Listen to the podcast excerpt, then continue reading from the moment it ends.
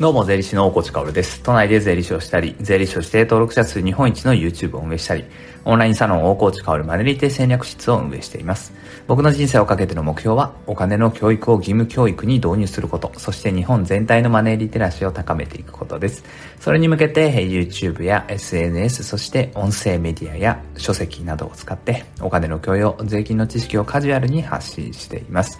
さて皆さん、いかがお過ごしでしょうか？あ今日、これはですね、27日朝撮っているんですけれども、そして僕はね、まあ、 Voicy 前に朝ね、7時に必ず出しているんだけれど、昨日はね、まあ、誕生日だったんですよ。まあ、でも恥ずかしいながらね、いつも応援してくれる人たくさんいますから、まあ、誕生日なんですって昨日の放送ではね、言ったらね、26日の放送めちゃめちゃコメントついてまして、本当に皆さんありがとうございます。大好きです。あの、コメントね、全部は返せてないですけど、一つ一つ全部読ませていただいてます。ツイッターの方もね、もうとんでもない数の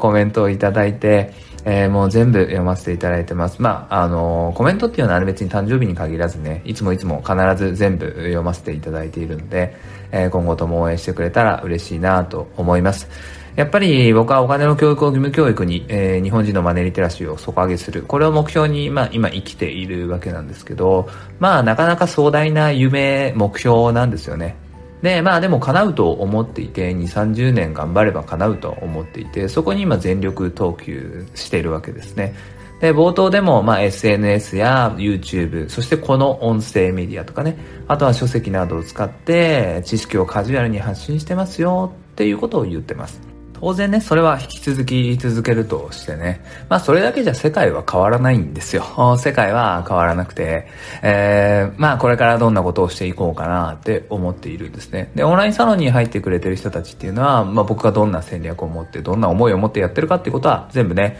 話しているんで分かってくれてると思うんだけど、外側ではこういう話はあんまりしたことがなくてね、だから今日はそういう話をしようかなって思ってます。まず今年というか、まあずっとやりたかったんですけど、これはまあ音声メディアでもうん、話したことがあるかな。あやっぱり学校のね、えー、授業っていうのを僕はやっぱりやりたいんですよ。それはもう小中高大どこでもいいんですけど、てか全て必要だと思うんですよね。えー、やっぱり年齢に合ったマネーリテラシー教育っていうのはあると思いますから、それをもうどんどんやっていこうっていう感じです。今は声をかけてくれた学校とかね、あとはオンラインサロンメンバーの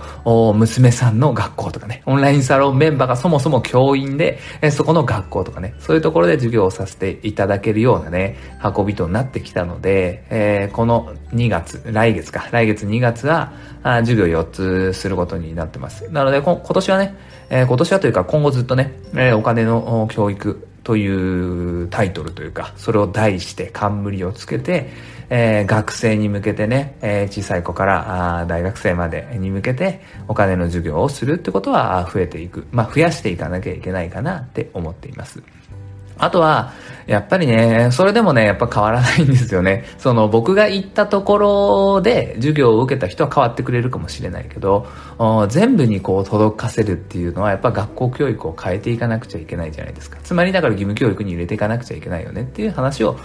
してるんですね。で、そこでまあすごくすごく分岐点になるし、チャンスだよねって思っているのが、2022年か、の4月から、高校でね、家庭科の中に資産形成という項目、授業が入るっていうことですね。まあ家庭科の授業の中なので、まあ資産形成どっぷりという形ではないけれど、でも学校の先生が、高校の先生が生徒に資産形成について教えていくっていうことなんです。うん、これっていうのはね、もう結構な歴史的なことで、そして、あのね、教師たち、高校の人たちっていうのはね、あたふたしてるっていうのは想像に難くないですよね。やっぱり、サラリーマンという職業はね、えまあそういう職種は、この日本では税金のことを考えていかなくても生きていける存在なんですよね。それは別にサラリーマンをこうディスるとかではなくて事実なんです。国の仕組みでそうなっている。なぜなら、日本っていうのはさ、サラリーマンのお給料から税金を天引きして納付してもらう形をとっている源泉徴収制度というのを今敷いてるわけですよね。だからサラリーマンが増えれば増えるほどサラリーマンは無意識に税金を納める。つまり何も考えなくても脱税とかにはならないっていうことなんですね。えー、この制度がある限りサラリーマンは本当税金のことをね知らなくても生きていけるんですよ。そしてその最たるものが公務員なんですよね。サラリーマンと公務員の違い何があるかっていうと、副業ができるかできないか。そして副業している人はマネーリテラシーちょっと高いからね、税金について考える人が多い。つまり公務員っていうのは、まあサラリーマンであり副業ができない法律違反だからね、国家公務員法で、あと地方公務員法で副業っていうのは禁じられているから、すごく、うん、誤解を恐れず言うんであれば、日本の制度上一番マネーリテラシーが高まらない職種っていうのは公務員なんですよ。そしてその公務員の方々、高校教師の方々に資産形成の授業をしなさいって要請しているのが今の日本なんです。そしてもう2022年4月ですよ。次の次の4月、1年3ヶ月後ぐらいから始まるっていうことですね。ここは僕は抑えたいの。どうしても抑えたいんですね。もうその戦略っていうのは、オンラインサロンの中ではこここうやってやっていくよっていうことは言ってるんですけど、何としてもここでね、ぐっとね、えー、名乗りを上げたいなと思っています。だってさ、資産形成の授業できないでしょ。絶対できないんですよ。まあできる人はいるかもしれないけど、基本的にはできないし、やりたくないんだよね。で、えー、が、国がね、準備した教科書とか学習指導要領、学習指導要領にのっとってやっていくと、多分、すごく失礼な言い方だと、うん、マニュアル通りの対して身にならない授業になってしまうと思うんですね。それじゃ意味ないじゃん。でも、事実としては資産形成の授業っていうのは導入されるわけですよ。この国でついにね。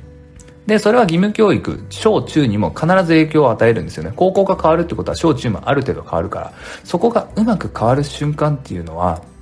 何としても、うん、プラスに変えていかなきゃいけないと僕は思っています。だって、僕はお金の教育を変えるって言ってるんだからね、ここで頑張らなかったらいつ頑張るの？っていう話なんですね。なので、まあ、ここをね、どんな具体的なことをやって国を日本の教育を変えていこうかっていうのはね、えー、いずれ、えー、外には出すと思いますが、今どれぐらい話そうかな。でも、でもここはね、だから、まあ、どういう授業をすればいいかっていうことを、高校側、あ学校側にうまく伝えていくっていう作業は僕は全力でやります。で、今考えてるのは2つパターンがあって、その2つどっちもやろうと思うんですけど、まだちょっと話せないです。まだちょっと話せないです。オンラインサロンの方では、もうかなり話してるけど、まだちょっと想定では話せないですが、ここはね、あの、片隅、頭の片隅に置いといてください。大河内は何かしようとしてるんだなっていうのは覚えておいてください。そして、えまあ、高校がね、えー、うまい感じで変わっていって、資産形成の授業を、まあ、うまく軌道に乗せたいなって思ってます。本当に。僕は心の底から思ってます。なので、えー、ここはね、協力できる部分、やれることっていうのはたくさんありますから、しっかりとやっていくと。そうするとね、僕がなんか税理士 YouTuber というよりは、お金の教育化、活動家、指導家みたいなポジションきっと取れますからね、そこからかなりやりやすくなるんじゃないかなと思います。何がやりやすくなるかって言ったらお金の教育の普及ですよね。これは今まで以上にやりやすくなると思う。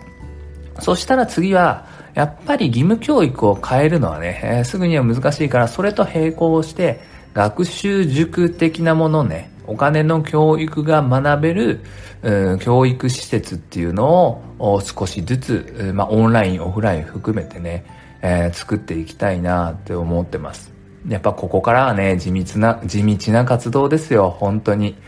すぐにね、変わるんだったら、そんなに嬉しいことはないけれど、やっぱりすぐには変わらないしね。ここは僕一人じゃ無理だから仲間ををいっぱい集めてるっていうのがオンラインサロンですね。なので、オンラインサロンっていうのは今月額980円でね、480人ぐらいかな、いるんですけど、ここの売り上げっていうのは全部お金の教育を変えるためにぶち込んでるっていう感じですね。そして、全然意味はないことは分かってるんだけどね、けじめの一つとして、僕もこのオンラインサロンの月額料金は自分で払ってます。自分のオーナーのサロンにね。これはね、多分日本でもね、オンラインサロンのサロンオーナーが自分の月額払ってる人なんて多分日本でもいないと思うんだよね。僕だけだと思うんだけど、これはけじめとしてね、まあ、ここで集まったお金を、